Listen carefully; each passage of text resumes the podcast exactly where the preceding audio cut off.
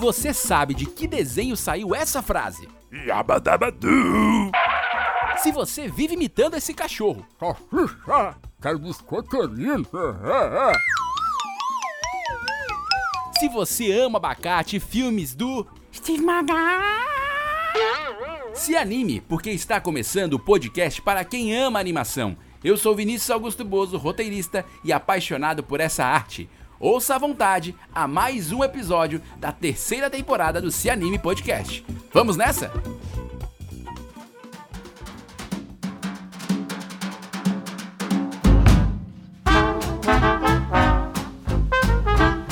É isso, estamos começando mais um Se Anime Podcast e hoje um episódio especialíssimo, na verdade. Este e o próximo. Durante esses dois episódios, você vai ouvir aqui uh, episódios gravados durante o Experimenta Anima, o terceiro encontro nacional de animação experimental. O Experimenta Anima é organizado pelo Núcleo de Design e de Animação da Universidade Tecnológica do Federal do Paraná. É um evento muito interessante que tem reunido estudantes do mundo acadêmico, mesas, debates, apresentação de trabalhos científicos, é, tudo sobre animação. E eu tive a alegria de participar no passado, numa mesa falando sobre a importância das mídias sociais para a animação, né, para os projetos e para os, os filmes e séries de animação. E esse ano eu tive presente em duas mesas que a gente propôs aqui e eles toparam demais os temas. E essas duas mesas, em parceria com o pessoal da Experimenta Anima, é, viraram episódios do Se Anime Podcast. Uma delas a gente vai divulgar hoje, aqui lançar hoje, e a outra é, estará disponível daqui a duas sextas-feiras é, aqui no Se Anime Podcast. O terceiro encontro nacional de animação experimental, o Experimenta Anima, aconteceu entre 22 e 26 de agosto de 2022. Eu quero também aproveitar e agradecer a professora é, Elisângela Lobo, o professor Marcelo Públio, enfim, toda a equipe que realiza o Experimenta Anima, porque é um evento importante já no nosso, no nosso calendário. Uh, também a professora Eliane, enfim. O pessoal é, é, é, super, super empolgado e acho que é um evento marcante mesmo na nossa, no nosso calendário para quem ama animação. Mas antes de eu falar sobre é, o episódio de hoje, vamos ouvir então a mensagem, as informações da Associação Brasileira de Cinema de Animação. É o Minuto ABCA que começa agora.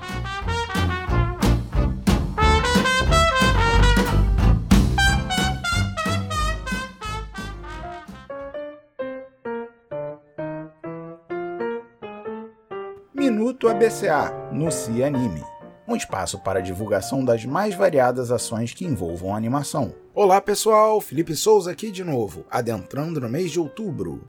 Outubro, como muitos sabem, é o mês da animação. E a ABCA segue com a sua programação especial para os festejos. Na Semana da Animação, entre os dias 24 e 27 ocorre a Condia, a Conferência do Dia Internacional da Animação. Nela teremos várias atrações, dentre as quais o encerramento do Consultório 2022, nosso programa de consultorias continuadas. Conheceremos nele um pouco sobre os quatro projetos contemplados desse ano. Acompanhe as redes da BCA para informações sobre a agenda completa da Condia. 2022 também marca o retorno do Dia Internacional da Animação à sua modalidade presencial. Após dois anos de pandemia, em todo o Brasil, mais de 100 municípios participam da comemoração, com diversas mostras animadas acontecendo no dia 28 de outubro. Para conferir as cidades participantes, acesse diadaanimação.com.br. A ABCA, Associação Brasileira de Cinema de Animação, é uma organização sem fins lucrativos que promove ações em apoio à pesquisa, fomento, formação profissional, difusão e distribuição da animação nacional. Se você quiser conhecer mais sobre a associação, pode nos encontrar no Twitter, Facebook e Instagram. Tudo sobre a arroba abca.animacal, sabe? Animação, mas sem a cedilha e o tio. Ou mesmo mandar um e-mail para contato@abca.org.br.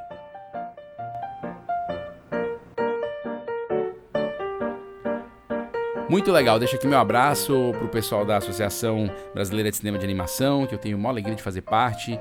E você que é do mercado, que ainda não se associou, procure a ABCA, conheça, porque é muito interessante fazer parte deste movimento. Bom, e como eu falei no início desse episódio, vamos ouvir aqui a primeira mesa que a gente propôs e fez parte lá no Experimenta Anima 2022, que o tema foi podcast e suas relações com o mercado de animação. E eu não estava só, eu convoquei uma galera muito especial, o pessoal que produz podcasts sobre animação, inclusive a gente tem um grupo no WhatsApp, todo mundo conversa, fala, enfim, um grupo bem divertido e a gente está sempre conversando por lá. E são outros produtores de conteúdo em podcast. Então, por isso, esse tema, é, além de mim, estavam lá Selby Pergoraro, do podcast Animação, o Léo Francisco, do podcast Papo Animado, e Larissa Prado, do podcast Mulher Anima. É, essa mesa teve a mediação, a força e a super intervenção do professor Marcelo Públio. Então, vamos ouvir a nossa versão aqui de podcast dessa mesa fantástica. Se você quiser acompanhar ou assistir outros eventos do Experimenta Anima, procure lá no YouTube, porque está tudo disponível. Vamos pro papo!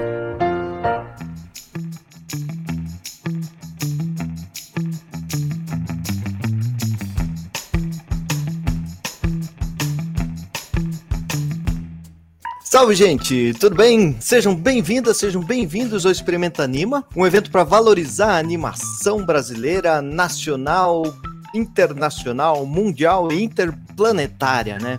Para mais detalhes sobre isso que está acontecendo aqui, acesse o site experimentanima.ct.utfbr.edu.br ou digite Experimenta Anima no Google e você vai cair é, diretamente nos nossos sites, na, nas nossas informações e vai poder acompanhar as lives que a gente está fazendo ao longo dessa semana. Não se esqueça de curtir esse vídeo e de se inscrever no canal do Núcleo de Design de Animação para não perder as novidades desse evento.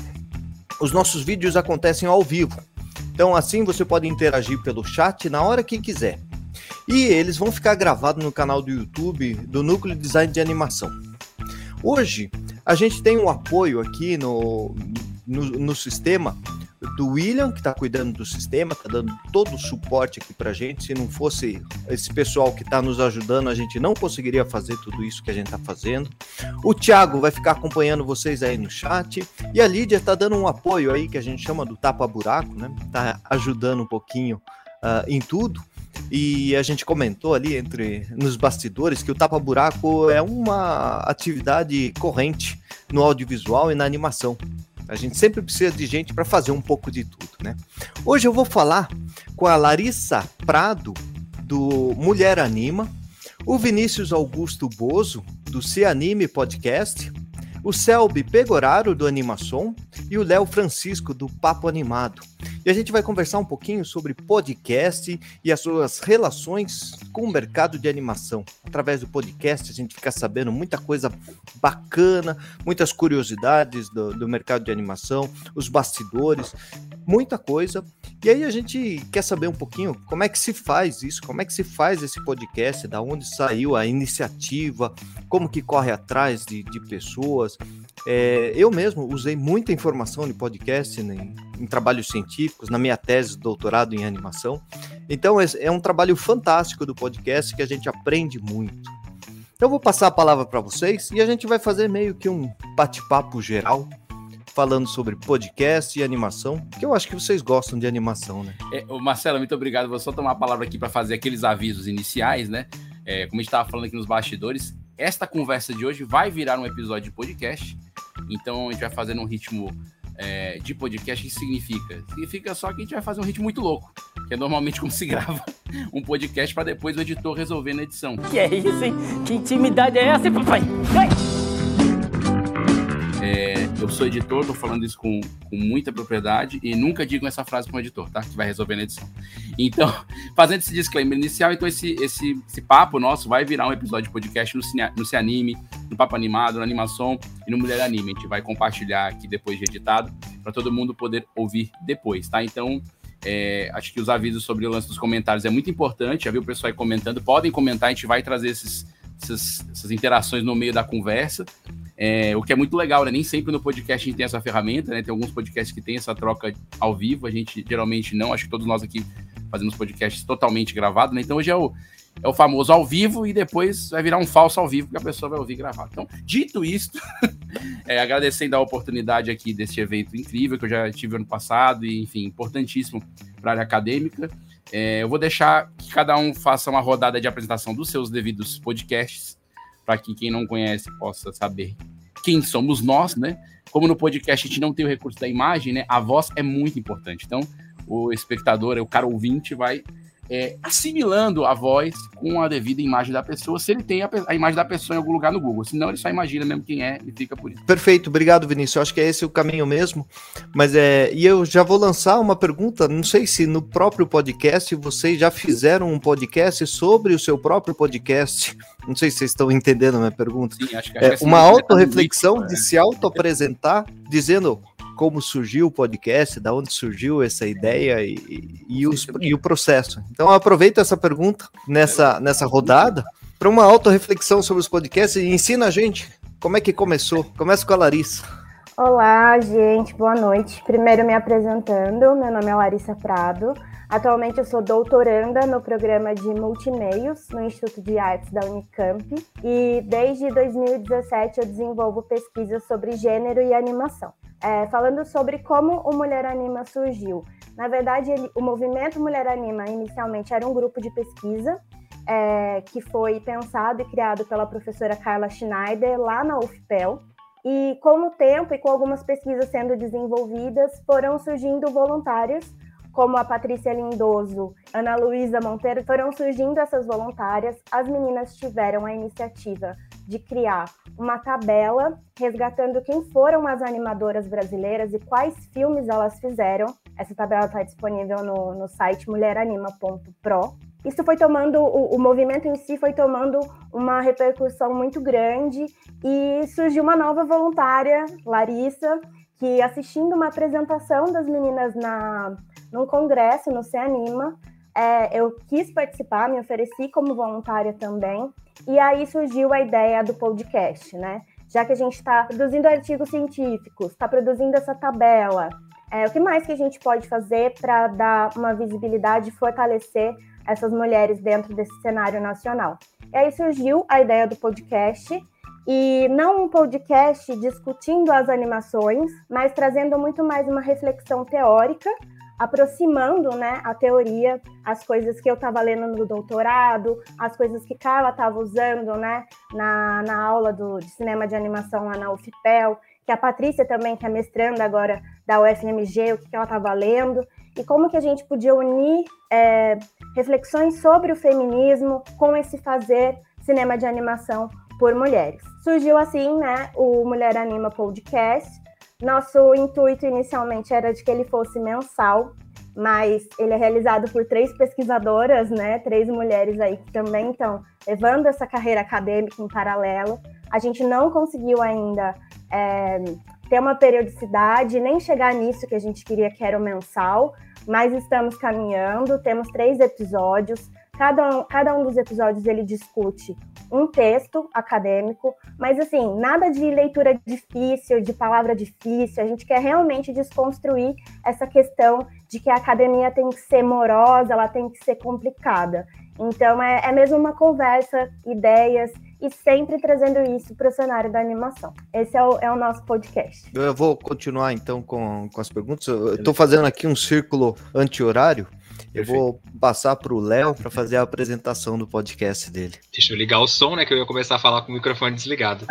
É, eu me chamo Léo Francisco, eu sou jornalista cultural, trabalho como assessor de imprensa há mais de 10 anos. Fazendo assessoria de imprensa de cinema, já lancei muito desenho animado, já lancei filme nacional, filme internacional.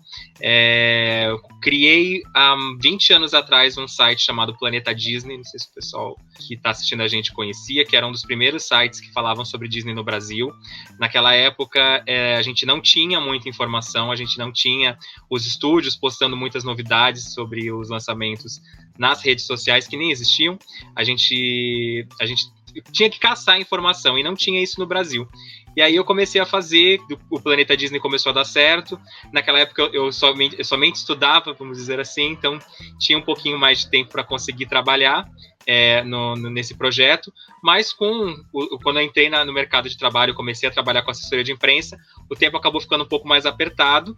Comecei a tentar fazer algumas coisas em vídeo, só que vídeo demanda um pouco mais de tempo, de tipo, você tem que se arrumar, tem que pensar em roupa, tem que pensar em cenário, tem que pensar em iluminação. É, e aí eu conversando com um amigo meu, o Alan, a gente pensou e falou: pô, a gente gosta de desanimado, a gente gosta de, de, de, falar sobre isso, por que não fazer um podcast que teoricamente é mais fácil, porque você pode gravar de pijama da cama, às vezes quando você não tá num dia muito legal, você bate o papo, vai falando sobre um pouco sobre as, as coisas que você quer falar, e aí surgiu o Papo Animado, que a gente lançou em maio de 2019, antes da pandemia, é, onde a gente começou a primeiro falar sobre os lançamentos da semana, lançamentos no cinema, alguns, alguns streamings. E aí, quando veio a pandemia, que a gente acabou ficando sem muita notícia, sem muita novidade sendo lançada, graças a Deus as animações conseguiram ser lançadas nos streamings, acabou não, não sendo muito atrasadas, a gente começou a preparar no nosso podcast especiais, homenagens, a gente começou a trazer filmes antigos, fizemos especiais sobre o Estúdio Ghibli, é, a gente gosta muito de fazer especial sobre animação quando está comemorando aniversário redondo. A gente já está no nosso quarto ano. É, ano passado a gente, no começo a gente era quinzenal, ano passado a gente virou semanal. Esse ano, por conta dos trabalhos, eu tô meio atrasado com o podcast. Mas tem mais de 100 episódios lá para o pessoal que não conhece lá conhecer e escutar um pouquinho. Opa! Primeiro, estou muito feliz de estar com todos os meus amigos, podcasters de animação, com o professor Marcelo. Acho que essa, essa, esse mix é muito importante da gente ter os, os, colegas pesquisadores acadêmicos, os técnicos, os animadores, tudo, isso é muito bom. É, eu acho que isso é um movimento que me lembra, porque é, eu, eu, faço parte de um grupo de pesquisa da USP, que é o Observatório de Histórias em Quadrinhos, e eu lembro que em 2011, quando eu entrei no, no, no grupo, ele já existia, né, desde, desde os anos 90, mas eu lembro que quando eu entrei, é, não havia número de professores nem para um grupo de intercom não tinha número de doutores suficientes. E hoje, todo o movimento de estudos de quadrinhos ele é muito forte e isso está se desdobrando até para uma, uma, uma, uma, proliferação da crítica da área. E eu estou vendo agora com animação esse mesmo movimento acontecendo com esses eventos, né, como o Experimenta Anima, como o Se Anima, né, o Seminário de Estudos de Animação. E, e eu acho que nós aqui, como podcasters, a gente também tem a nossa contribuição para a formação crítica né, de, de, de público.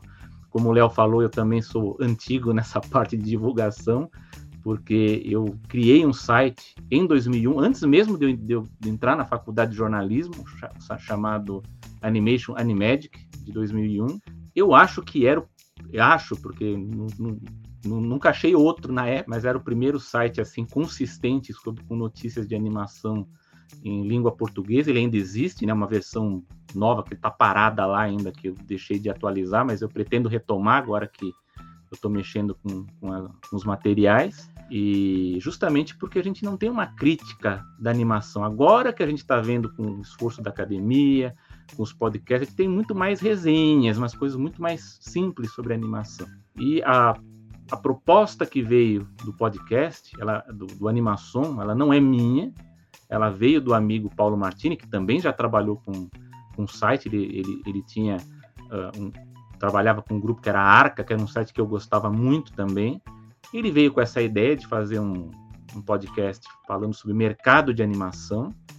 É, eu pesquiso o mercado também, embora não seja a minha especialidade, eu sou muito mais da parte de história, Agora quero desenvolver uma pesquisa de linguagem. Eu fiz uma pesquisa muito grande que eu pretendo publicar sobre a vinda do Walt Disney na América do Sul, 1941, na política da boa vizinhança. Mas ele veio com essa ideia: que tal a gente fazer um podcast é, sobre mercado de animação, talvez inspirado muito naquele site Cartoon Brew, né, que existe nos Estados Unidos, que é um site não cheio de polêmicas, justamente por mexer com esse tema do mercado, porque você acaba tocando em vários vesperos, né?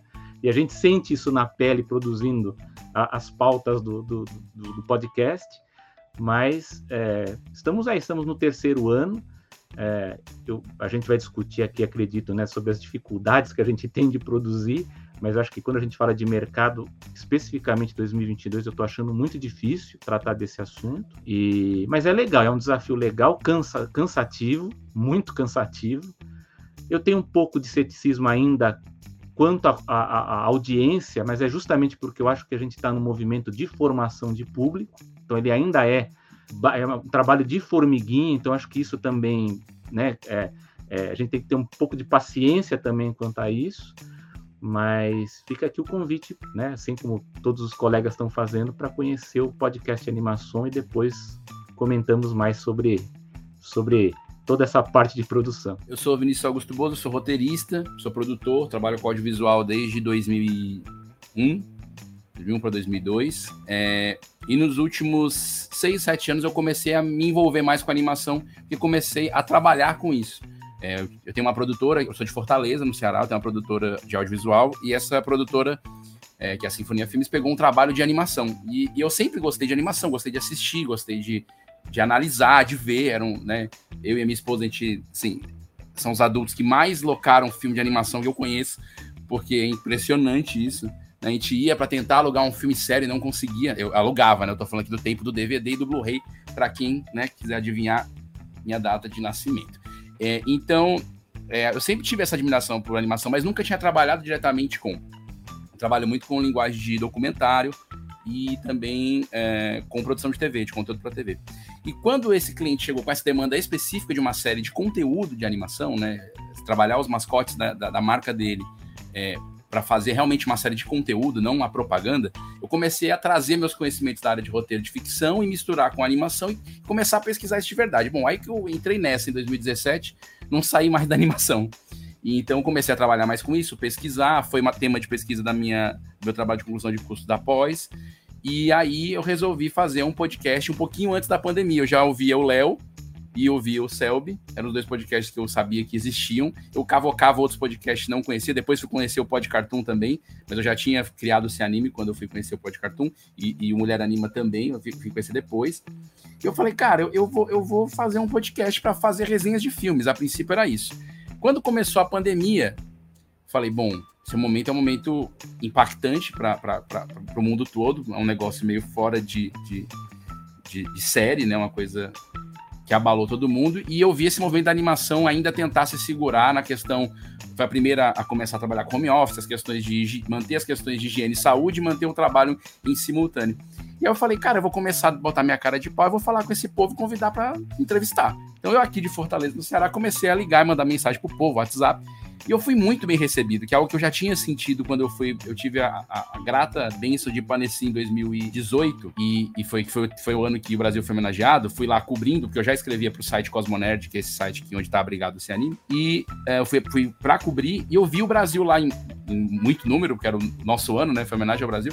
E eu vi como o mercado de animação é, tem menos ranhura do que outros mercados de audiovisual que eu trabalho. Eu falo isso com conhecimento de causa, de 20 anos trabalhando em audiovisual, conhecendo né, a, a, o mercado.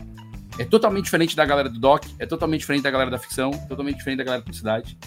E, e, é muito próximo. E, assim, as pessoas me tratavam como se eu fosse brother deles, assim, como se eu tivesse fosse colega de infância. Então, eu, eu estranhei muito esse movimento, eu estava muito preparado para questões né, é, é, mais comuns desse mercado. E aí eu falei, cara, eu vou começar a ligar pro povo. Então, quando começou a pandemia, eu comecei a ligar pro povo, fazer os contatos, e as pessoas começaram a topar, eu quero falar.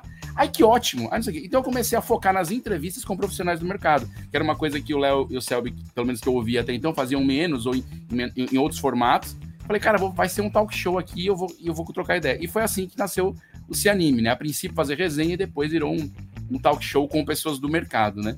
E, enfim, então estamos nesse desafio. Acho que eu já tô. São mais de 36 episódios. Estou bem parado, a gente vai falar já, já de periodicidade, que é um desafio. Mas os episódios estão lá, tem entrevistas com grandes nomes e pessoas também que nem são tão conhecidas de nome, mas fazem um trabalho incrível. Tipo, eu entrevistei o cara que trabalhou lá naquele estúdio irlandês uh, do filme que foi indicado ao Oscar, é um brasileiro que estava no, no... Eu falei, cara, que, que, genial, né? Uma pessoa que a gente nem imagina que está lá no meio do estúdio demandando, supervisionando um setor de um filme de Oscar, né? Então, também, tem, também tentei buscar pessoas que nem sempre são tão conhecidas, né? É, de nome, assim. Então, essa acho que é a dosagem do Se Anime. Eu, eu, eu, definiria ele hoje muito mais como um talk show até, apesar de vez em quando eu ter uma resenha lá de, de algum filme, de alguma animação, de alguma série. Mas eu curto muito esse lance de entrevistar. Bacana, Vinícius. Acho que já que você comentou isso sobre a ociosidade do trabalho, eu não sei se a gente faz num, num sistema de volta e cada um vai comentando, ou a gente pode deixar meio livre, porque acho que eventualmente vocês tocam em pontos, como vocês estão no dia a dia da produção, vocês acabam tocando em pontos eh, importantes que deve acontecer, lembrar de histórias em cada um de vocês. Então, vou deixar vocês meio livres. E acho que a gente poderia começar com essa temática da ociosidade na, na produção. Assim, não, não é fácil fazer um, um podcast. E aí, em alguns momentos, deve ter aquela crise da tela em branco, assim, eu vou falar de quê? Como começar? É, eu, eu, acho legal esse assunto, é, pra, gente, pra gente rodar aqui entre, entre eles, todo mundo falar um pouco, porque nós estamos em fases diferentes de podcast, né? Isso é importante. Eu acho que uma coisa que é coincidente dos quatro, eu falo pelos quatro, é que, independente do formato dos podcasts, todos eles são uma atividade paralela, formam uma atividade paralela que não é a principal nossa, né? Como eu tive na apresentação. Então, é, há momentos e momentos. Por exemplo, o meu, a gente estava falando dos bastidores, estou há dois meses sem produzir nada, porque eu peguei dois trabalhos muito grandes que me demandaram mais do que, do que a média e eu não tive tempo de gravar, nem de produzir, nem, nem de acompanhar a edição. Graças a Deus não sou eu que edito, é o Hildon Oliver, meu editor. Vou deixar aqui meu abraço para ele. Eu quero aplausos. Mais alto. Mais aplauso porque é, apesar de eu trabalhar como editor, não consigo editar os meus áudios. então, então é uma loucura. Então, eu, por exemplo, tô há dois meses, né? Acho que é legal os meninos falarem um pouco. A Larissa mesmo, que é um outro tipo de, de situação, de formação de podcast. Mas o bom do podcast é que o conteúdo tá lá, né, Larissa? Isso aqui é legal, né? A referência, o referencial tá lá, mesmo que a produção não consiga se manter na periodicidade. É. Né? No nosso caso é, do Mulher Anima, não, a gente não tem isso de o que, que a gente vai falar. A gente tem pauta para vários programas já, assim, listados. A gente só não consegue reunir e fazer, porque sou eu, Patrícia e Carla, somos nós três. Nenhuma tinha experiência zero com edição de áudio, com plataforma. A gente teve que descobrir tudo muito fazendo, assim, deu errado várias vezes. Então, tem pauta, tem material, a leitura já está engatilhada, a gente só não consegue bater as agendas e encontrar um tempo realmente para fazer, assim. Então, mas é uma característica de um podcast que está no início, né? Como o Vinícius falou, a gente está bem no comecinho, assim. E já começamos com muitas ideias na cabeça, mas não, não tá batendo, né? E aí como é uma atividade paralela, o que, que você faz? Você deixa a pesquisa do, da tese de doutorado de lado e, e vai produzir? Não, não tem como. É, e aí surgiram várias oportunidades da gente publicar as discussões que a gente estava tendo, tanto no podcast quanto é, em eventos, em apresentações. E aí, pô, um convite para um, um capítulo de um livro, vamos dar uma priorizada nisso. E, mas as ideias e a vontade de fazer são muito grandes, só não, não tá rolando mesmo. O Léo também tá no mesmo clima que o meu, acho que o Selby é o, é o mais certinho de nós, né? Vamos deixar o Selby é. por último para terminar bem. É, a gente reclama da vida primeiro, né, Vinícius? É. mas, mas é isso, tipo, eu concordo com a Larissa ideia tem. Eu tenho eu, eu, até o ano passado, eu e o Alan, a gente tinha uma planilhazinha bonitinha que a gente montava. Eu lembro que a gente até já se colocava, e não, esse convidado vai ser ótimo para esse podcast. Às vezes a gente já conversava com o Selby, sabe disso, às vezes eu já falava para tipo, ó, oh, Selby, mês que vem tem dois programas e a gente tem mais um para daqui a dois meses. A gente tem ideias, dá para fazer bastante coisa. É um tema gostoso de falar. Eu lembro que quando começou a pandemia, bateu até aquele desespero de tipo, porra, não vai mais ter animação nos cinemas, talvez atrasa dos streams, o que, que a gente vai falar? Mas se você parar para ver, a gente tem 80 anos, 100 anos de Disney, tem, não sei, mais de 25 anos de DreamWorks, tem muito desenho animado e tem muita. E, tipo, às vezes até para repetir um tema, por exemplo, a gente, vocês estavam citando nas apresentações, o Vinícius tem o podcast dele, a Larissa, o Selby, tem o pessoal do Pod Cartoon. Todo mundo fala sobre animação, mas se você parar para ver, todo mundo fala de um jeito diferente. A gente tem os meninos do Pod Cartoon que falam um, pouquinho mais sobre animes, eles têm uma, uma coisa, de um jeito de falar. Eu e o Alan, a gente era mais na palhaçada, mas também trazendo conteúdo. O Selby e o Paulo fazem um, um programa com muito mais notícias do dia a dia. A gente teve uma época que a gente também tentou trazer isso pro podcast, mas como a demanda era muito grande, o Vinícius ainda até falou, tipo, ah, tem uma pessoa que edita. Lá não, no Papo Animado, o primeiro ano foi o Alan que editou, que ele começou, ele manjava mais, mas do segundo para frente, eu que editava, eu que produzia roteiro, a gente ia atrás de convidados. Aí nesse ano com o Alan saindo, a periodicidade diminuiu mais ainda, aumentou mais ainda, porque além disso também temos a, a profissão de, de, a nossa profissão que paga nossas contas. E eu como assessor de imprensa, eu vejo também isso quando a gente quer oferecer pautas. Várias vezes já falei com o Vinícius, falei com o Selby, falei com os meninos do Pod Cartoon, gente, tem uma, um filme super legal de animação que está estreando, o diretor quer bater um papo com vocês Léo, tá fogo aqui, a gente não tem agenda, tá complicado. Então, eu entendo até um pouco também do outro lado, porque a gente sabe que, tipo, como eu como assessor de imprensa, às vezes a gente tem um conteúdo legal que a gente quer oferecer para os veículos, e existe pouco veículo de animação. Hoje, graças a Deus, a gente tem mais. Tem o Marcos do, do Animation Info também, que tem um site com notícias muito legal, que traz um conteúdo. Só que diferente dos Estados Unidos, que a gente encontra vários sites falando sobre animação, aqui no Brasil, quase todos os veículos falam mais tentando ligar com o público infantil ou são pais e mães que estão dando dicas do que levar seu filho para assistir, ou são jornalistas falando sobre filmes de animação, tentando mostrar se vale a pena ou não o pai e a mãe levar para assistir. E é legal que nesse grupo do pessoal do podcast, ainda também tem um pessoal de sites que cria conteúdo sobre animação. É, eu não vou citar outros nomes, senão vai ser injusto. Tem muita gente legal que também fala sobre isso. Mas é legal que a gente vê que é adulto indicando animação para adulto. Não é só aquela coisa de tipo, o que, que seu filho pode assistir, o que, que seu filho não pode assistir. Vai lá, Selby, agora Bom, agora defende a sou eu. periodicidade, a, a, Olha, a ortodoxia da periodicidade. eu tenho tanta coisa para falar, eu tô tentando ver como eu resumo isso tudo, né? Porque o Léo ele O levantou Selby aí. o Selby tem mais tempo livre que a gente, esse que é o problema. Não, pior que não, né? Pior que não, porque eu sou jornalista acadêmico, você imagina, né? Fazendo, estava fazendo agora um outro projeto de pós-doutorado, revisando o livro, e é artigo, e é muita coisa para fazer, e fora. Às vezes chama, agora teve muita pedido de entrevista da imprensa, agora que teve do Zé Carioca, né, que fez 80 anos, ou sobre o Webtoons, que eu também dei uma entrevista recentemente. É, não, não é fácil não, não é fácil.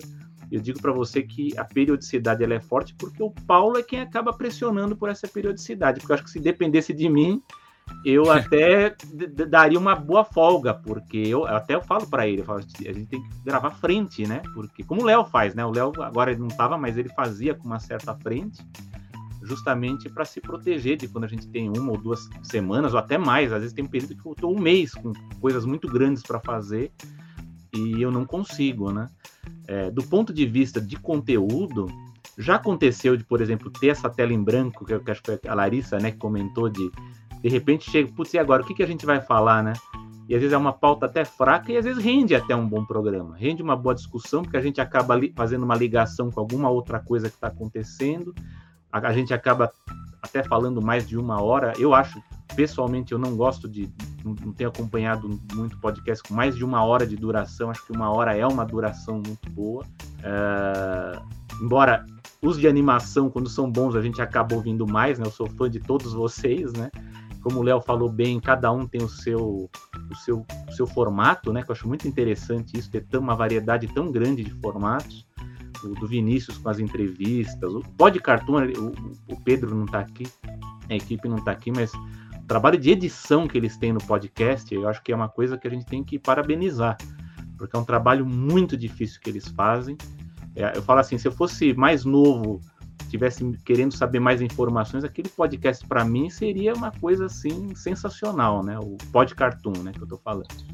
E eles E- também estão parados, né, Selby? Estão parados também. Eu, como eu falo, é uma complicação, como o Vinícius falou, é nossa atividade paralela, né? Cada um, a gente não é a nossa. nós- Seria muito bom se a gente recebesse salário para fazer o podcast, né? Ter uma verba de produção, poder produzir, mas infelizmente não tem. A gente tem colaboradores. No caso do Animação, é bom falar que nós temos um editor, que é o Gustavo Pinheiro, que faz um trabalho eficiente, muito bom, perfeito.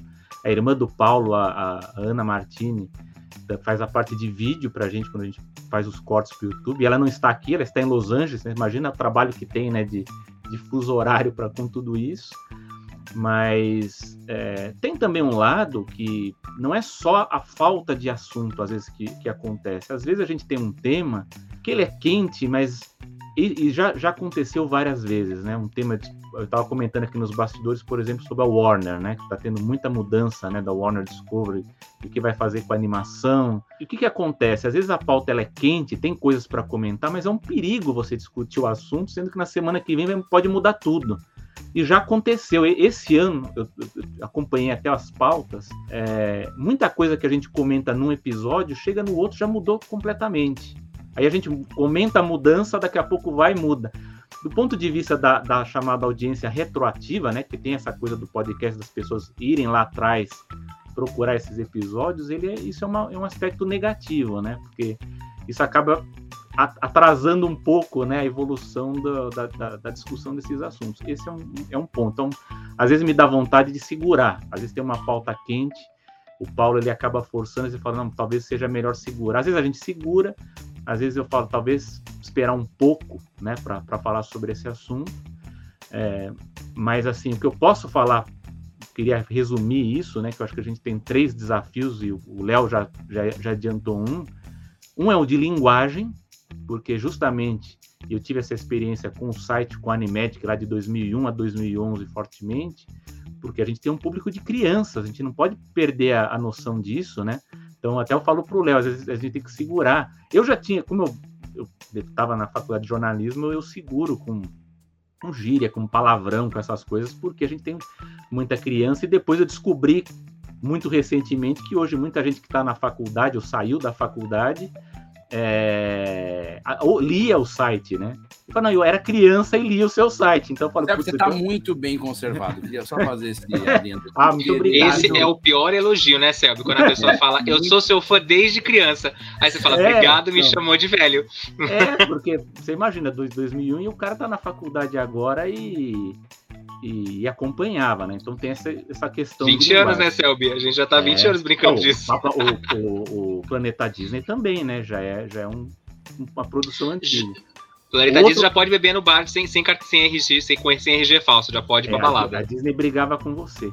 O outro aspecto técnico, porque, por exemplo, a gente fala, a gente quer discutir os assuntos de animação, e às vezes acaba indo para um lado muito técnico e, e, às vezes eu sinto às vezes a necessidade putz, você explicar melhor isso para a pessoa que está ouvindo que ela não conhece ou como a gente trabalha muito com áudio tem um excesso de números né então às vezes o mercado a gente tem que falar porcentagem orçamentos faturamento e a gente sabe que quando a gente está falando de áudio é chato você ficar listando números né ou às vezes citando, eu, eu, no caso dos números, a culpa é minha.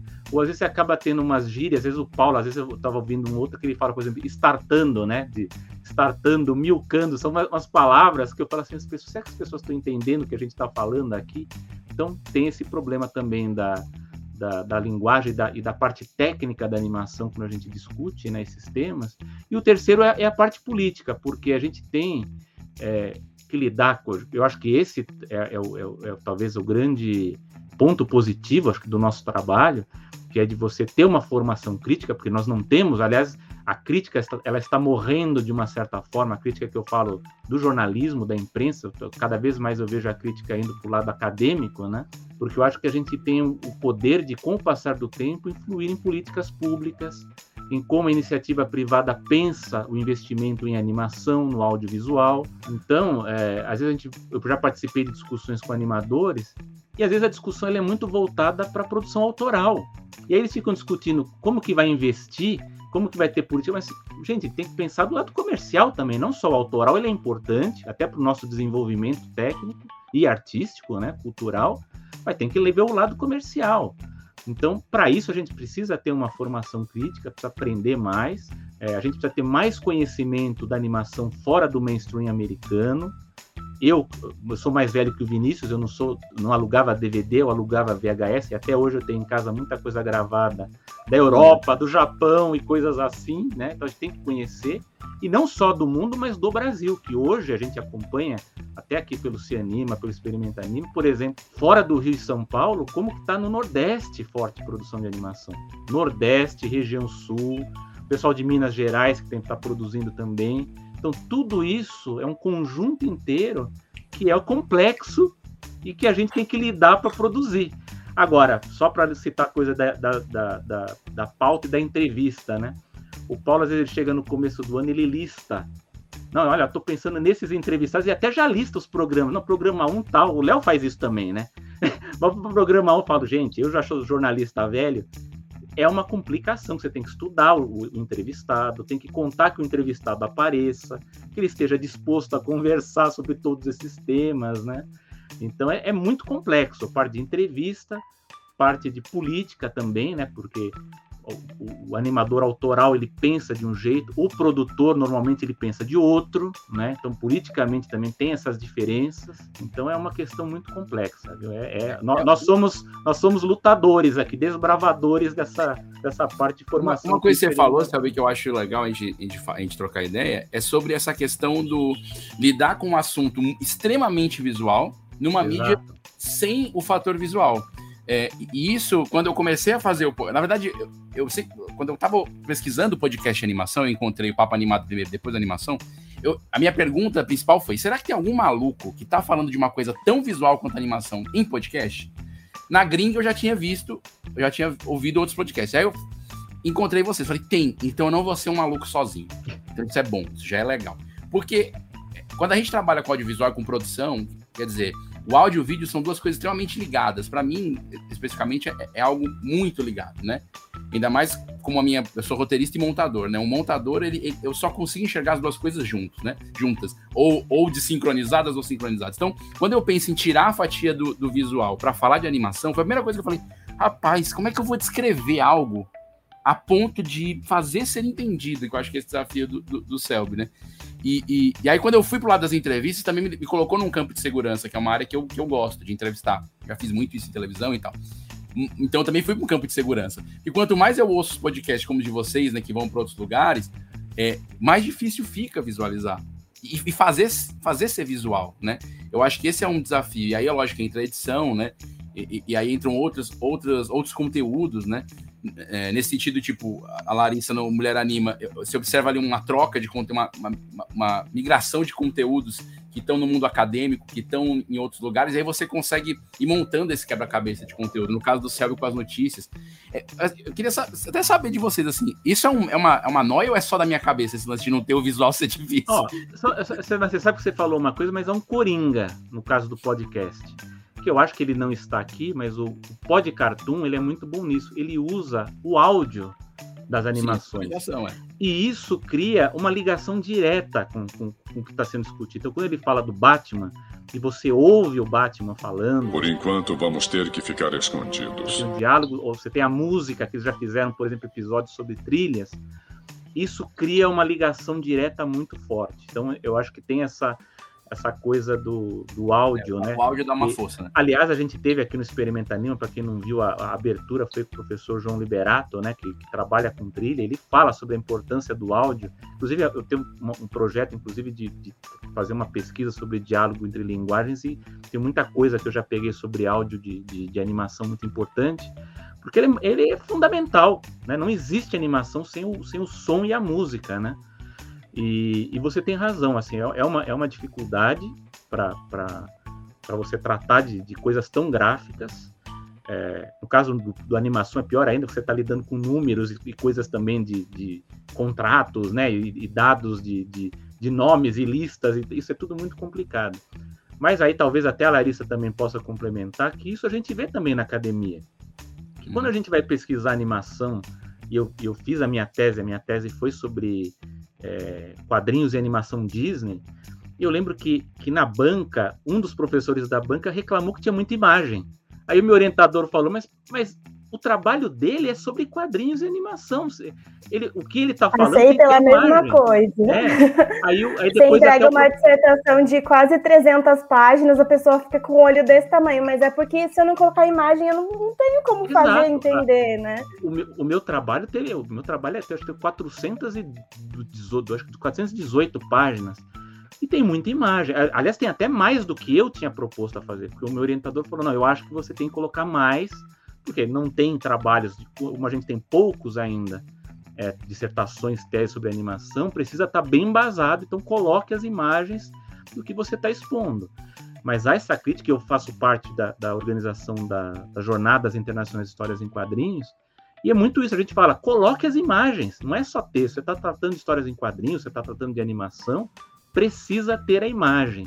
Lógico, a imagem ela tem que estar tá com a referência, né? Todos aqueles aspectos da, da academia que a gente conhece, mas a gente vê isso muito com a animação. Então, para quem está ouvindo e está fazendo pesquisa sobre animação, saiba que é importante colocar imagem no trabalho. Isso é, isso é fundamental, isso faz a ligação. Mas assim, Obrigado, áudio. Isso é uma coisa muito importante mesmo. tem que, Faz tem todo que sentido.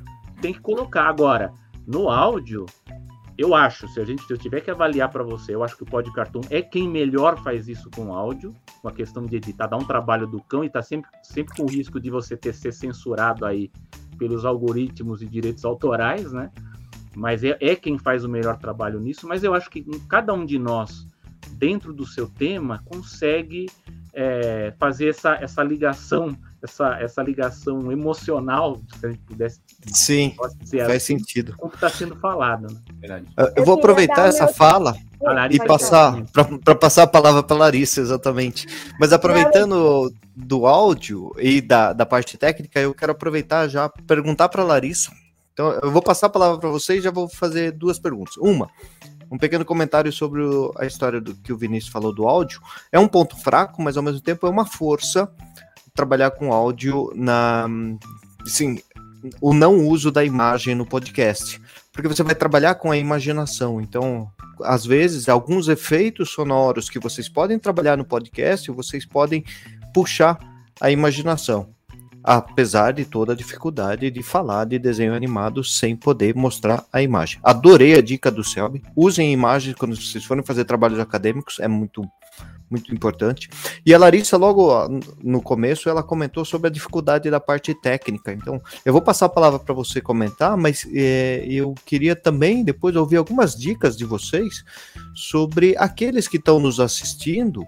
De repente, eles se interessam em se lançar no mundo do, do podcast. E a Larissa mostrou que o caminho das pedras não é fácil, ela teve que aprender muita coisa. De repente, vocês têm algumas dicas bacanas também. Larissa, comenta com a gente, faz tempo que você está com. com- Não, primeira coisa que eu queria falar como, como ouvinte de podcast, assim. O papo animado, pra mim, eu viajo escutando. Eu fico dentro do ônibus, eu tenho medo até de perder o ponto, porque eu visualizo tudo, tudo, tudo, tudo. Tá falando do filme, o filme tá aqui na minha cabeça, assim.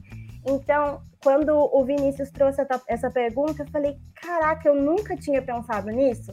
Porque eu acho que eu sou uma pessoa muito imaginativa, assim. Então eu vou o tempo todo preenchendo essas, essas lacunas, entre aspas, né?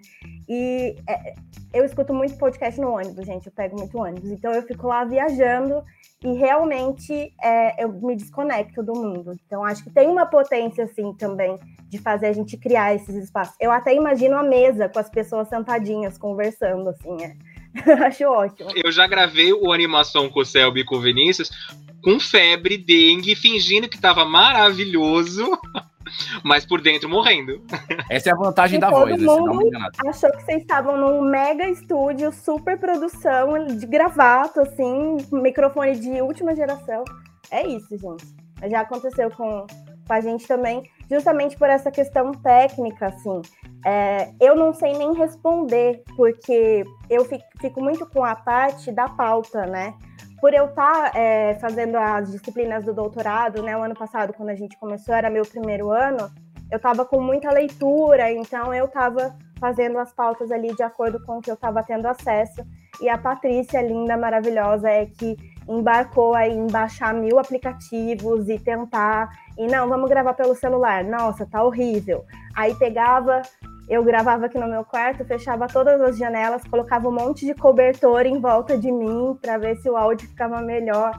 E a gente tentou muita coisa, mas chegamos na conclusão de que a qualidade é uma coisa importante, mas não era o principal nesse momento em que a gente estava iniciando. Porque se a gente fosse pensar muito em não ter ruído, em a voz não sair abafada, não ia ter podcast, sabe? Então, bora fazer errado mesmo. A gente sabe que não tá 100%, mas é a ferramenta que a gente tem no momento. Então, é, tentamos até contato com o professor lá da, da UFPEL para ele dar umas dicas. Saiu meio ruim, mas saiu. E a gente ficou super feliz com o resultado. Então, é aquela coisa, né? Antes feito do que perfeito. E aí já engancha com outra coisa que eu queria falar também, que é a gente está falando sobre a escassez de, de produtos no geral, né? Não só podcast sobre animação. E imagina sobre a animação brasileira, tem menos ainda. E imagina sobre a animação brasileira feita por mulheres, né? Então a gente encontrou um nicho muito específico também. E até por isso que a gente tem um Instagram do, do podcast e foi uma surpresa a, a quantidade de seguidoras, de, de mulheres que começaram a, a, mandar mensagem, a agradecer pelos conteúdos, né? Então a gente conseguiu atingir uma, um grupinho muito pequeno, mas deu para perceber que para aquele grupo a gente produziu alguma coisa especial, assim, né? Então, mesmo com ruído, mesmo mal feito, mesmo mal feito não, mas não tendo a qualidade técnica que a gente gostaria, é, é a nossa menina do olho, assim, né? A gente ficou apaixonado pelo resultado.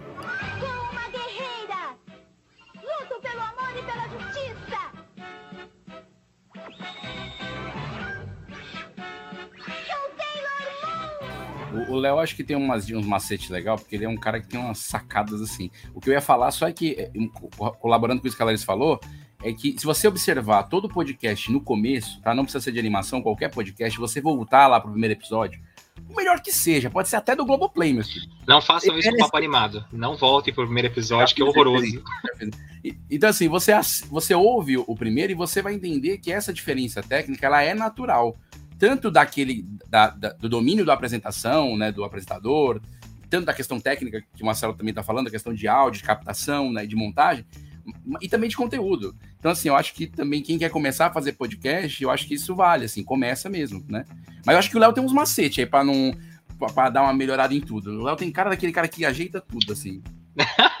a gente, eu, eu, eu, primeiro queria agradecer a Larissa, fico muito feliz de saber que você escuta bastante a gente, você se diverte.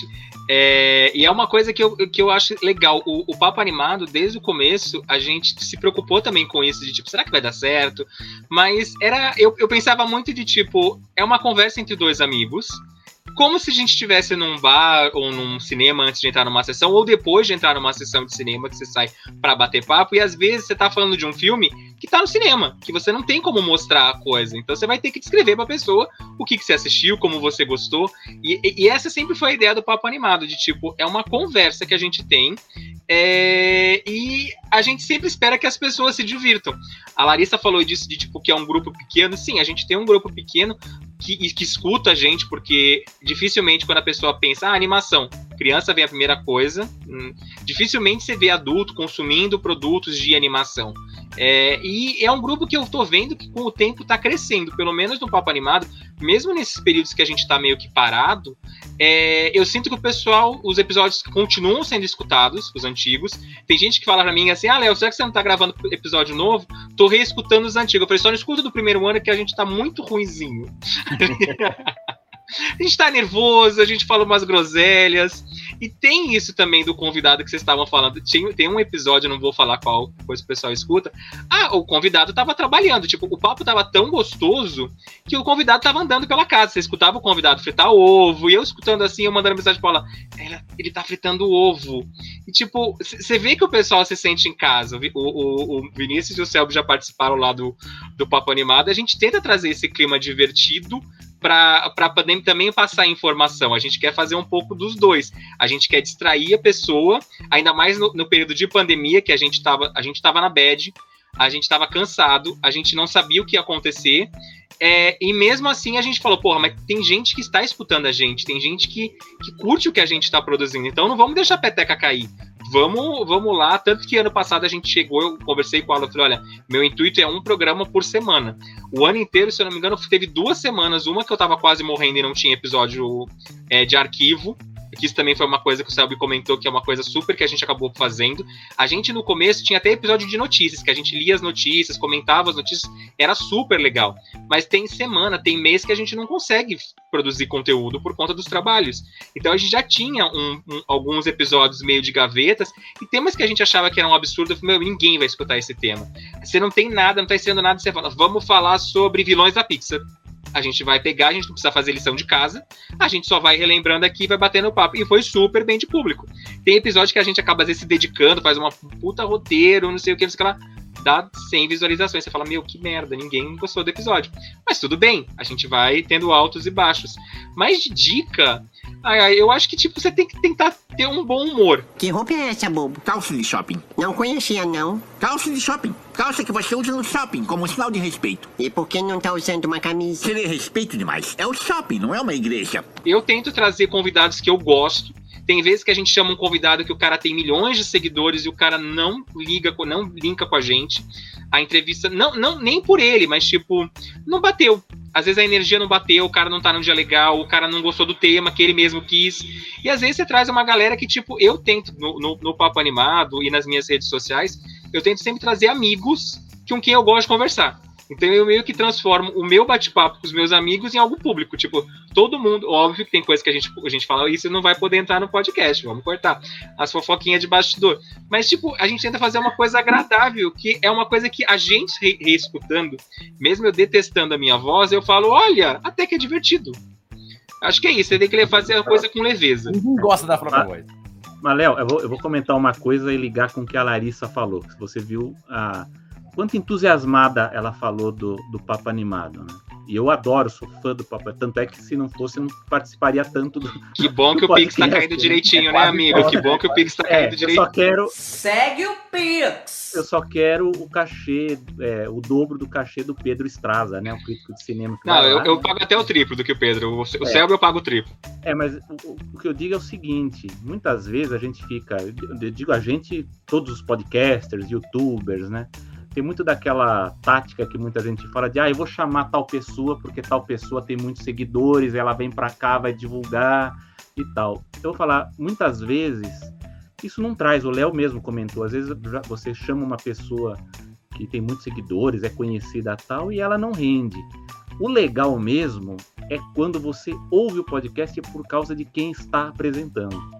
Então, quando eu ouço o Papo Animado, muitas vezes eu não ouço por causa da pauta. Eu ouço porque eu já me acostumei e eu gosto do Léo, gosto do, do, do Alan, né? Vai estar fazendo sozinho, mas acompanhar é legal porque justamente tem uma dinâmica que às vezes o Léo ele é muito entusiasmado por uma pauta e o Alan nem tanto, ou vice-versa. E ele É fica querendo convencer o outro. Isso é legal. Então, quando eu ouço o podcast do Vinícius, eu também ó, eu quero saber o que o Vinícius. Então, o, o bom e a Larissa vai acontecer isso com o tempo. As pessoas, ah, é podcast da Larissa. Né? Então, eu acho que muitas vezes a gente fica muito preocupado ou com a pauta, ou com o convidado, né, que vai, vai trair, e é a gente, né? É, é, é quem está produzindo é que traz essa, essa, essa ligação com quem está ouvindo. É, o, o Marcelo fez essa pergunta do Spotify. Sim, eu aqui eu estou no Spotify, acho que todos estão, né? Todos estão, é, todos. Eu, no caso da animação, você entra lá animaçãopod.com.br, entra em todos lá, que to- todos os episódios eles estão lá. Agora, só queria fazer, fala- comentar o que o Vinícius falou, né, sobre essa, essa coisa de, de precariedade, que a animação ele foi o caminho inverso. Graças à loucura do Paulo Martini, não sei se vocês sabem ou, ou lembram, conhecem essa história, mas os primeiros foram gravados em estúdio. Né? Nós gravamos em estúdio Rico! o microfone pagando. Ah, Hoje eu acho uma loucura completa. Quando as- eu, eu conto isso para as pessoas, mas como vocês começaram assim? Não, a gente pagava. contrário. E a gente fez o contrário, né? Falou, não, mas vocês têm que começar primeiro, faz em casa. Aí quando. Não que não pudesse fazer a- de- depois, né? Mas. Não, começa em casa e depois. Não, a gente começou no estúdio e nós paramos por conta da. da quando teve. Parou tudo, né? Foi do 2020. O estúdio fechou, a gente não pôde mais fazer. E para falar a verdade, eu gostei mais de fazer em casa. A coisa começou a render até melhor, né? Então eu falo para as pessoas o seguinte: não precisa começar no estúdio, que eu acho que aliás é o motivo de muita gente até falir aí, quebrar financeiramente. Eu vejo muita gente que já vai direto querer investir em microfone muito caro, é, em estúdio. Não. Começa, se você tem o entusiasmo, você tem uma boa pauta, você tem um interesse, começa simples. Aí depois, havendo a oportunidade e a- condição para isso, você faz. Eu sei que o, Paulo é mu- entusiasta do projeto, eu sei que ele investe, tem também a parte de, de redes sociais, tal. Mas eu acho que tem que começar baixo. Por que, que tem que começar baixo? Porque sempre a audiência vai ser baixa no começo. Não tem jeito. Qualquer um, até o, hoje os canais têm muita gente, eles começaram primeiro, segundo, terceiro ano, quarto, muito baixo. E a gente tem que ser racional nisso, de que nós temos uma audiência baixa, uma audiência de nicho. Se quadrinhos que é quadrinhos, que a gente sabe que tem mais público, ele é nichado, a animação ela ainda é mais ainda, ela está construindo o público, né? Nós, nós somos os desbravadores é, é, nesse ponto.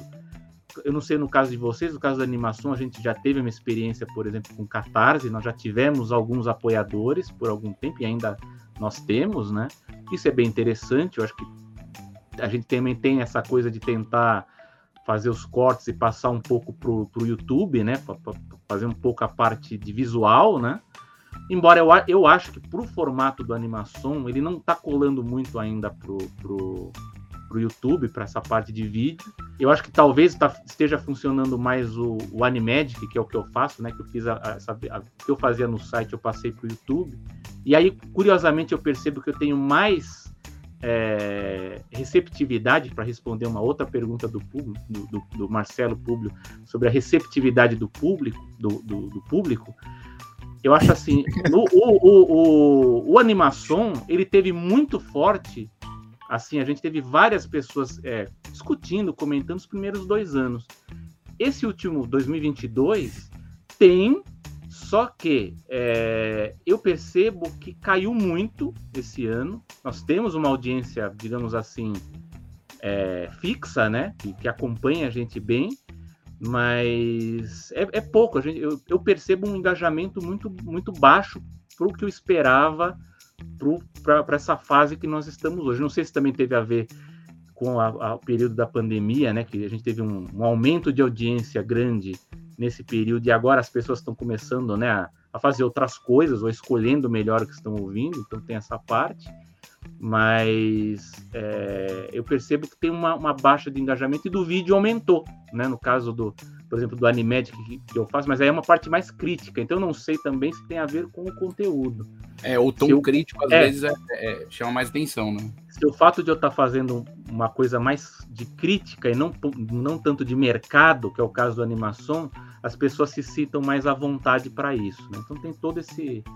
Mas assim, comece, comecem simples, né? Para quem tem interesse em podcast, e, e, aí depois você vai galgando os passos aí para melhorar a qualidade. Né? Eu, Carla e Patrícia, que fazemos o Mulher Anima, a gente nunca se encontrou pessoalmente. É, eu conheço só a Carla pessoalmente. E a gente faz tudo pelo celular. Eu aqui em São Paulo, Carla lá no sul e a Patrícia no Pará. Então, só façam. É, não, não, não. nacional. É, só, só para você ter uma ideia, né? Que as pessoas acham que é uma coisa muito sofisticada. Mas eu gravo, por exemplo, com o Paulo Martini no vídeo, né? Pelo StreamYard, a gente grava a versão em vídeo, mas cada um grava no seu celular para ter a qualidade de áudio melhor. E, e dá às vezes o problema, às vezes dá um problema no, em um celular de alguém, aí você tem que aproveitar o áudio do vídeo. Então tem todo. Tem, tem, tem coisas que as pessoas acham que tá tudo perfeito, mas não, não tá. Tem o, é gambiarra o que dá problema, é. um que dá problema de conexão e cai. Então, é, tem, tem, tem, a magia da edição essas, também, né? Tem tudo isso. Tem essas histórias aí. É, eu vou passar para o Léo contar uma história para gente, mas antes de passar para ele, eu vou pedir para vocês depois me passarem uh, o endereço do Spotify aí, porque essa entrevista, essa, esse bate-papo vai ficar gravado e a gente vai disponibilizar esse. Eu, eu vou colocar o link dos Spotify e do diretamente do podcast, onde é que estiver localizado, aqui embaixo. Então, quem estiver assistindo o nosso bate-papo depois, uh, vocês podem encontrar todas as informações aqui embaixo e vão poder acessar os podcasts, tá? É, Léo, você ia contar uma história pra gente? E uh, o Seb tava falando que ele começou alugando estúdio. Isso a gente nunca. Acho que eu e o Alan a gente nunca contou. O episódio piloto a gente gravou com o celular. Eu tava com meu iPhone. Uh, a gente gravou com um amigo na casa, no apartamento dele. O apartamento dele não tinha nem sofá, que ele tinha acabado de se mudar. A gente chamou uma pizza, que esse era o combinado com o amigo, de tipo, ó, a gente vai pagar uma pizza. Tacamos o, o celular no meio, começamos a gravar e os três em volta do celular sentado no chão é, gravando o, o, primeiro episódio. Por isso que eu, eu, falo, os primeiros episódios estão meio ruinzinhos, porque o microfone tá ruim, a gente tava meio que aprendendo a, a, fazer. A gente ficava nervoso, eu até hoje ainda fico um pouco nervoso, dependendo, às vezes tem convidado que não é a, muito amigo, dá aquele frio na barriga de tipo, posso falar uma groselha aqui feia e o cara vai ficar chateado. Mas é isso, de tipo, a gente tava com a vontade de fazer uma coisa diferente. E, e com a facilidade de só usar a voz, como eu falei, você pode estar tá de pijamão é, a, o, o, último ano o Alan tá, o Alan mora, morava em São Paulo. O, o, o último ano passado ele se mudou para para onde que ele se mudou, já não lembro mais agora. Mas o Alan se mudou, acho que foi para Curitiba, alguma coisa assim, para o sul. E a gente continuou gravando normal, via, via chamada. Às vezes, o Selby até lembra disso no começo, a gente nem gravava com imagem ligada, de tão vergonhoso que a gente já tava. Era tipo, gente, todo mundo no Skype, tá tudo funcionando? Tudo funcionando. Então a gente gravava o Skype, gravava a vozinha separada no celular e depois a mágica da edição fazia ficar bonitinho. Contemplem o mago com seus poderes. Incríveis poderes. Às vezes a gente nem escutava direito o convidado. Já teve vários convidados, às vezes, que a conexão do convidado estava horrível. Convidado falava, a gente só escutava e a gente, ah, que legal! E puxava outro assunto e, tipo, na hora da edição a gente escuta, ele vai mandar o áudio pra gente. Mas é isso. Alguém perguntou, eu Não, vi Léo, aqui, Léo, já tipo, aconteceu de você gravar e ter que regravar com o convidado, né? Também já aconteceu isso. Já aconteceu de, de- do meu cachorro, dos meus cachorros destruírem a cozinha, eu mandar um áudio pro Alan e falar: segura o convidado aí, finge que eu tô só escutando. Fui resolver o BO na cozinha, voltei pleno, aí só mandei pra ele: o que, que vocês estão falando agora? Tal coisa. Ah, é muito legal o que você falou. Aí, tipo, ninguém lembrava, ninguém precisou saber que meus cachorros destruíram a casa na parte de baixo. Mas eu vi que alguém perguntou se a gente ganha dinheiro. Eu, pelo menos, já digo que eu gasto dinheiro com podcast. A gente vai tendo aqueles, aqueles comprando microfone, sobra um dinheirinho aqui, compra uma iluminação, porque senão fica tudo cagado a imagem. É, mas ganhar, ganhar dinheiro, apro- não. Queria aproveitar essa pergunta, assim. é, obrigado pela resposta. Acho que é importante saber que eu vejo que todo mundo que está aqui tem duas atividades e faz o podcast por paixão. Mas é, eu queria saber se vocês vislumbram, de repente, num futuro, existir uma profissão de podcaster é, e se existe essa possibilidade de viver de podcast. Queria saber a opinião de vocês. É, a outra pergunta é: vocês sentem que fazer os podcasts abriu as portas para outras atividades ligadas para animação? Pois é, eu, eu, ia até aproveitar essa carona da, da tua pergunta, Marcelo. Você viu que o, o Selby foi falar público, público, público, você viu? Isso é, isso é típico de podcast. Nós vamos manter a tradição. Não, mas é um nome capcioso, né? O É. público perguntou do público, aí, nossa, aí vira uma bagunça. Isso é normal. É, dos convidados a gente costuma corrigir, mas quando é a gente mesmo, a gente deixa no ar. O, assim, respondendo essa pergunta aí do João Polinari, já fazendo aqui um alô para todo mundo, o Paulo Martini tá aqui, do Animação, que é o colega do Selby, que é o cara que compra os microfones, que quer fazer tudo no estúdio. É, agradecer assim a audiência do pessoal, né? É, o o Vitor do, B- do BR Animation tá aqui também falando que tá doido de fazer um podcast, faça. Tem o meu apoio, tem de todos nós, com certeza. É, isso é muito legal, os podcasts de animação, a gente tá num grupo do WhatsApp, a, a Larissa tá também, a gente colocou a Larissa, a gente tá todo mundo. Tem o pessoal do, do, do tem o Giuliani que tá com um podcast novo, que é o K-Frame. Então, assim, tem mais, talvez tenha, tenha esquecido O um Pedro outro, então- também, do Cinemático. Exato. Então, assim, tá todo mundo lá, eu acho que isso é, é legal. É assim, eu não, eu, eu não acho que é- é- tudo pode se ganhar dinheiro, eu sempre tenho essa teoria, né? Às vezes o pessoal fala assim: ah, olha, eu tô, eu tô vendendo Herbalife, aí eu ficou rico. Pode, lógico que pode. Fazer qualquer coisa dá dinheiro. Eu acho que o podcast tem esse caminho.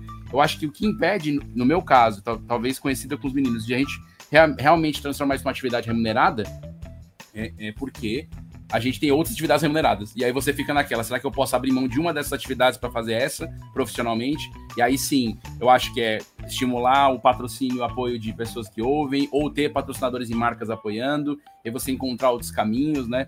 O Anchor, que é uma ferramenta que a gente usa para distribuir, eu, eu uso, acho que todo mundo usa ele, porque vai pro Spotify. Ele tem algumas mecânicas de remuneração que às vezes são, às vezes são atrativas, alguns podcasts. Tem podcast que utiliza esse mecanismo também para ter remuneração. Então, acho que tem caminhos para ganhar dinheiro.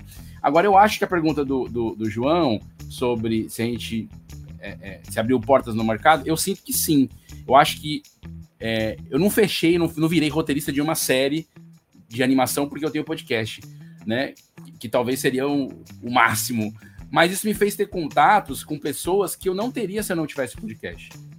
É, eu- um dos últimos episódios de entrevista, acho que foi com a Helena Altman, que é uma roteirista que escreveu O Irmão de Jorel, entre outras coisas. E, e mais do que isso, ela tá fazendo mestrado dela na- no Canadá, sobre animação brasileira, dentro da universidade canadense que ela tá. Agora eu não esqueci qual é, não, não vou me lembrar. Então, assim, é o tipo de pessoa fantástico o papo com ela. Que talvez eu não tivesse contato, demoraria talvez 20 anos para encontrar a Helena Altman numa situação normal, no sentido de estar tá no trabalho, estar tá numa. Então acho que esse é, acho que essa é a porta que mais abre, contato. Por exemplo, a Larissa eu não conheço pessoalmente, o Léo não conheço pessoalmente, o Selva não conheço pessoalmente, fisicamente, mas não, nem o Marcelo. Mas agora, online, a gente conhece todo mundo, né? Então, assim, e, e, a gente tem essa sensação de que conhece mesmo, é meio louco isso. Então, acho que abre a porta nesse sentido. Acho que networking seria a grande coisa que esse que esse que a atividade de podcast nos deu numa área que, que eu acredito que todos nós gostamos muito. Então acho que vale a pena nesse sentido. Acho que financeiramente é aquela coisa, né? Para virar profissional disso aqui, a gente precisa dar um, precisa dar um novo salto, né? É, tem podcast de outras áreas que você vê que o cara realmente está nesse lugar, né?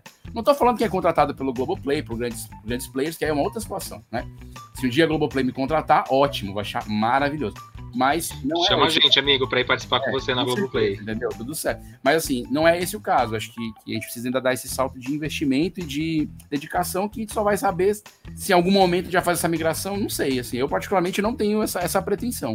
É, eu acho, eu acho muito complicado a parte financeira do podcast. Eu sei que o Paulo Martini é mais positivo, mais otimista nessa parte, mas eu acho muito complicado a parte de, de se manter, né? Até de, de, tornar isso aqui pagável, né? Eu acho muito complicado. Mas uh, concordo com o Vinícius de que isso aqui é uma, é uma vitrine muito poderosa.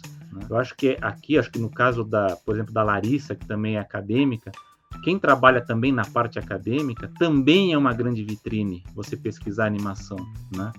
Então, é, eu acho assim, eu, eu, vejo pela minha história, né? Eu lembro que o fato de eu ter um site na época, é, nos anos 2000, ele me possibilitou, por exemplo, que eu fosse convidado a entrevistar um animador americano, que é o Floyd Norman, né? Que, que é um dos primeiros animadores negros do, da, da, Disney. E durante o doutorado, ele me convidou, a gente, a gente, a gente discutiu ali, comentei, que eu ia para Los Angeles, e ele me, a gente combinou, ele me guiou pelos estúdios Disney isso em 2015. Tudo isso por causa de um, do site que eu fazia antes. Então, que eu, eu convidei ele para falar na época que teve o centenário do nascimento do Walt Disney, ele escreveu para mim. Então, isso acontece muito. Acho que as, essas atividades, tanto atividades de pesquisa quanto de podcast, elas acabam é, legitimando certos discursos e elas acabam tornando positivo a discussão para outras áreas. Então, é, por exemplo, eu já fui convidado é, para dar entrevistas sobre o Walt Disney, sobre animação, e eu percebo que às vezes está no público alguém que está envolvido com elaboração de política pública. Então, como eu já, já discuti no, no ano passado, é, as, algumas pessoas começaram a perceber que a animação não é uma coisa complementar, não é um agregado no edital do audiovisual. A animação ela pode ser o protagonista, não é só o efeito da animação. A gente pode investir na produção de animação. Isso é uma questão de formação e é uma questão da gente estar tá aqui também se expondo, apresentando as nossas ideias, falando sobre livros, falando, apresentando os profissionais, o Vinícius faz isso muito bem, é, dialogando sobre as produções, apresentando novos filmes, é, mostrando o que está sendo produzido no, no, Brasil inteiro e descobrindo também o que já foi produzido e está esquecido, porque muita coisa foi feita e nós não sabemos, está perdido, ou foi, e, às vezes alguma, algumas produções elas foram exibidas em festivais no exterior e a gente nem faz ideia de, de, desse, desses produtos, né, dessas, dessas produções. Então, eu acho que nesse ponto, os, os podcasts eles são muito importantes enquanto vitrine poderosa.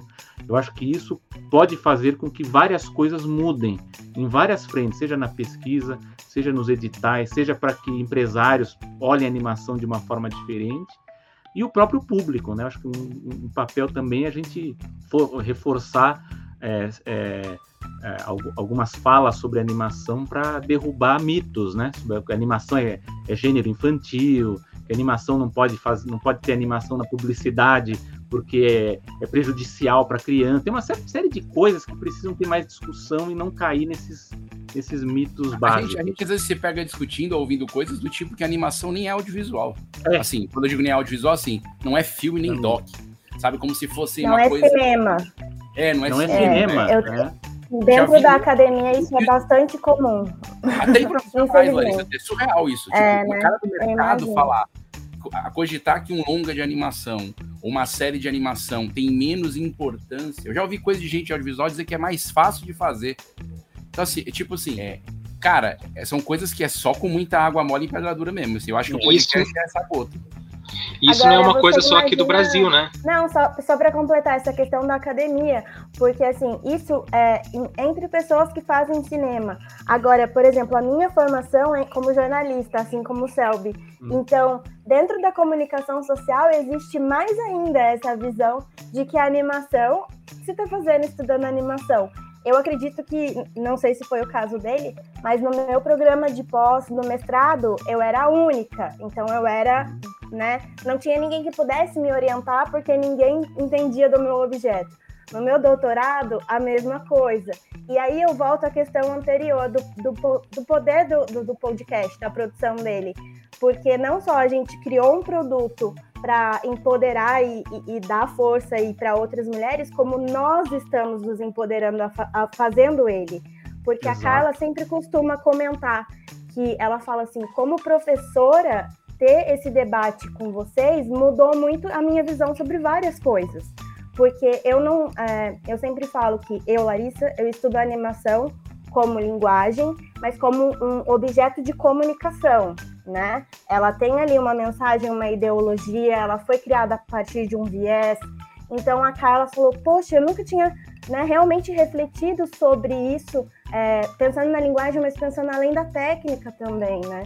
Então, esse podcast ele está sendo uma via de mão dupla, assim, porque as discussões que a gente faz, a gente se entende como mulher dentro desse campo, entende o campo a partir da visão de uma mulher. Então, tem essa diferença também. E, gente, Você vamos estudar que- animação, por favor, por É, favor. não, você sabe que, só para complementar, quando eu, eu entrei no mestrado, é, eu, no, no caso eu fiz o mestrado e, e no meio eu acabei sendo promovido, promovido para doutorado direto, né? Era, uma- era um, era um- era um projeto, uma pesquisa tão fora assim do, do eixo dentro da, da, da ECA lá que acharam por bem lá pela qualidade promover, mas eu só conhecia uma colega na faculdade que fazia um mestrado sobre animação. E vejam só, olha como a, como a, como a pesquisa é importante, né? Ela estava fazendo uma pesquisa na área da comunicação sobre o Zé Gotinha, as campanhas de animação do Zé Gotinha, né? E eu lembro que tinha colega que falava, ah, mas isso é uma bobagem, né? Uma coisa, não uma bobagem, mas falando assim, mas por que que vai tá, tá- por que esse tema, né? E você vê hoje, né, que a gente vê tantas discussões aí sobre, até agora com a poliomielite, né, que tá- muita gente deixou de levar os filhos para para tomar vacina, o quanto que a campanha é importante, né? Quanto que, que essa animação que é da- do Zé Gotinha, pelo menos para minha geração, ela foi muito impactante, né? O quanto o Zé Gotinha é importante, né? É, então, é um personagem, né? Ele faz é uma campanha, né, de, de, de, de saúde. E você vê, foi uma pesquisa, né? Uma pesquisa de mestrado, muito legal, muito importante. Mas como eu digo, acho que até para nós, né, no caso da Larissa, do Marcelo, eu, que a gente- cadê Vinícius também, né? Vinícius também estava querendo também enveredar para pra, as pesquisas. É, eu acho que o, o podcast ele serve também como um projeto de extensão muito bom, né? esperando pra a gente- Larissa subir cada vez mais para eu alguém para poder me orientar, entendeu? Porque eu É. não quero passar essa de vocês, não. É, não, mas eu acho que sim. Não, porque é o seguinte, eu acho que o podcast é, é legal também que a gente fale que, que é acadêmico, porque tem muita gente que também não quer pesquisar porque não tem espaço, né? Então, quando a pessoa vê que tem outros pesquisadores, que a gente sabe que não são muitos, mas que eles existem, né? E que podem ajudar e que podem abrir essas brechas, é, é importante, eu acho que o podcast ele também Importante ajuda citar nisso. o quanto de podcast é, são citados em é, teses, assim. Também, feliz de ver meu nome citado numa, numa tese. É, eu citei vários podcasts na, Pois na é, TED. tipo, é- é- Mas é eu acho que o Selby tocou num ponto importante. A, a- o potencial do podcast para divulgar informações além do mainstream que a gente está acostumado a, a conhecer e instigar pessoas que têm interesse a enveredar por esse caminho da, da pesquisa, conhecer gente, conhecer pesquisadores, conhecer temas, conhecer áreas. Graças ao podcast, a gente está vendo que esse campo, as pessoas estão percebendo que, que esse campo é muito maior do que, do que a gente imagina, né? É de mais de 8 mil! Mais de 8 mil? Isso deve ser um engano. Esse aparelho deve estar quebrado. Gente, nós estamos indo para uma hora e 14 de bate-papo. Tá um bate-papo muito bacana, mas infelizmente a gente tem que fechar aí. A Gabriela, que está nos acompanhando, ela mandou também uma pergunta capciosa. Eu acho que é uma pergunta bem interessante para a gente fazer uma, mais uma volta e conversar um pouquinho rapidamente. Ela perguntou qual o maior perrengue que vocês já enfrentaram aí no, no podcast de vocês. É, então eu vou passar a pergunta, vou fazer de forma circular, começando com a Larissa também. E aí, se tiverem pequenas histórias aí pra gente fazer o fechamento. Essa eu vou passar a palavra para os meninos, porque a gente não teve nenhum grande perrengue. E foram poucos episódios também, né? Então não tenho nenhuma história assim, não. Mas eu acredito que eles tenham, pela cara deles. Tava ganhando tempo aqui pra pensar, entendeu? Tipo. Também tava nessa expectativa. Eu falei, vai, Larissa, fala um perrengue bom aí que dure bastante. Eu acho que, eu acho que as questões técnicas geralmente já nos mordos perrengues. É, isso é um fato. Não no Ciani, mas outro podcast que eu tive, a gente usava aquele robozinho lá do. Gente, do Discord. Era um robozinho do Discord pra, fazer, pra gravar o áudio de todo mundo em simultâneo. Uma onda, antes de ter Zoom. Isso antes, assim, do, do Zoom ser usado pra gravar, o próprio StreamYard. Cara, dava tanto pau esse robozinho, ele parava de gravar uma das vozes. Aí quando você pegava o áudio que o robozinho gerava, só tinham três áudios, e o quarto áudio sumiu, que era o outro convidado. I'm sorry, Dave. I'm afraid I can't do that. Essa, essa questão técnica é uma questão de muito perrengue, assim, é, é, é, o que mais gera, porque as pessoas, eu trabalho com televisão há 20 anos, sempre digo, esses objetos, eles não têm a mesma alma que o ser humano, lógico que não, mas eles têm um elemento almático mínimo porque eles sabem quando você tá com pressa, eles sabem quando você quando a entrevista é a mais importante, é a que dá pau. Então, assim, essas coisas é, é, é, quase rotina. Eu digo assim, quando você trabalha com televisão, com audiovisual, você sabe que o pau vai dar, o problema vai acontecer. Quando não acontece, é que aí você tem uma história para contar. Você fala, olha, não aconteceu. Porque o normal aconteceu. Eu acho que o maior perrengue é técnico. Eu já tive algumas coisas dessas, de perder áudio, perder pedaço de áudio, ter que dar um jeito na edição, essas coisas. Aí... É, mas você vê que comigo o perrengue já teve aqui mesmo, né? Eu já tive que trocar de máquina antes aqui, que eu tava tudo montado, com o cenário bonitinho. Aí deu, deu pau no notebook e eu tive que trocar. Então, isso é o que mais acontece. Tava falando sem áudio, certo? É. Então, por exemplo, até a minha imagem, o áudio chega cinco minutos depois, né? Então, mas no, no, no, no caso da animação, geralmente acontece é isso. Às vezes a conexão, às vezes dá algum problema ou o fone de alguém, no caso do Paulo, ele estava tendo muito problema com o fone, é, alguma coisa com o celular de captação de áudio, né? Mas eu acho que para me diferenciar um pouco dessa parte técnica, eu acho que para quem trabalha muito pauta quente, que às vezes é, acaba sendo o caso do animação, é, às vezes aconteceram algumas vezes da gente ter se preparado para discutir alguma pauta, e aí, sei lá, faltando meia hora, uma hora, sai uma notícia que praticamente muda aquilo que a gente ia falar, né? Então, às vezes, ou, não às vezes completamente, mas muda significativamente, uma parte do que a gente ia falar. E aí, na última hora, a gente tem que se adaptar, né? Então, às vezes, a gente. Por isso que eu, eu, eu esse problema, né? A gente, eu sempre quero me antecipar na discussão da pauta, mas as pautas às vezes surpreendem em cima da hora, né? Esse é um problema quando se lida com, com pautas muito quentes, né? E técnicas também, né?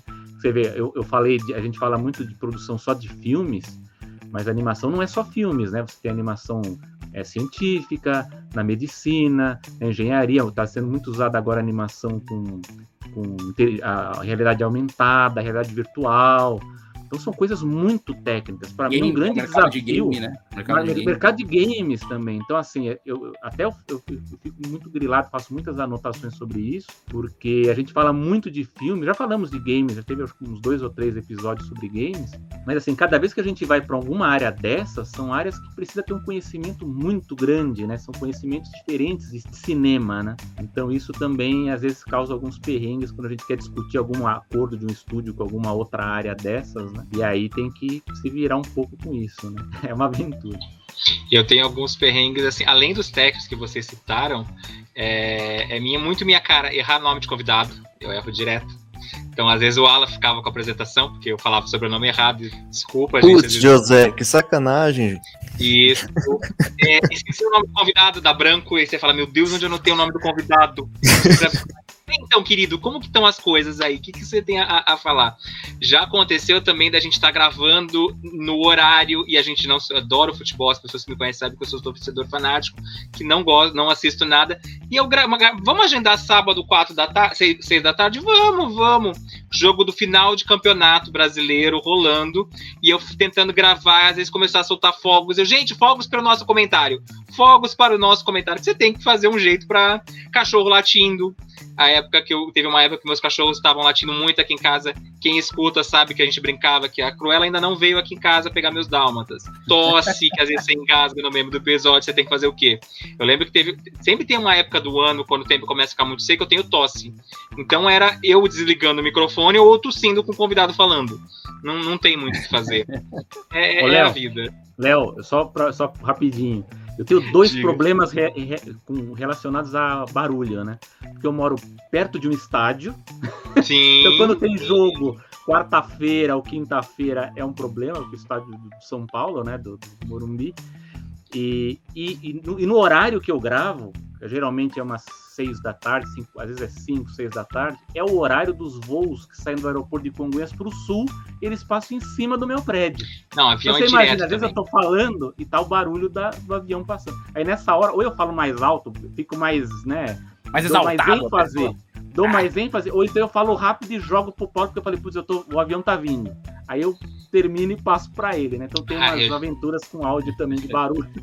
Eu já cheguei num ponto que eu faço uma piada e deixo barulho e falo, ah, gente, vamos lá aí que, te- é que estamos aqui pra hoje. A gente não tem É, escolha. a gente ninguém é imagina que pra fazer podcast tem que estudar o, o horário da rota do avião, né? É. Jogo do futebol, você não pode marcar com um convidado que pode só marcar. pode naquele horário do, fi- da- do final do jogo, quando tá rolando fogos, galera gritando, xingando a, a mãe do juiz. É aquela coisa boa. Tem que ter emoção. Se não tiver emoção, não é divertido, gente. Bacana agenda, então, para fazer podcast, várias dicas aí. Primeira dica, vejam o horário de avião. Segunda dica, vejam os dias de, de jogos de, de futebol. E depois preparem uma boa pauta para fazer um bom podcast sobre animação. né? Bacana. Muito obrigado, senhora. Não tem brinde? Não. Puxa. Gente, foi um prazer conversar com vocês aqui. Deu uma hora e vinte de bate-papo e eu nem senti o tempo passar. Eu acho que o tempo foi pouco. Eu acho que a gente precisaria aí mais uma hora e vinte para a gente continuar batendo papo. Ó, foi muito bacana bater um papo com vocês. Muito obrigado. Para quem está nos assistindo, esse material vai ficar gravado. É um material super importante sobre dicas de fazer podcast ah, na área da animação. Obrigado, gente. Valeu, gente. Brigadão. Depois ouçam os próximos podcasts. Esse daqui vai É, estar ouçam tudo os lá. podcasts. Tá tudo lá. Tchau, tchau, gente. Tchau, tchau. Esse podcast é editado por Radiola Mecânica. radiolamecânica.gmail.com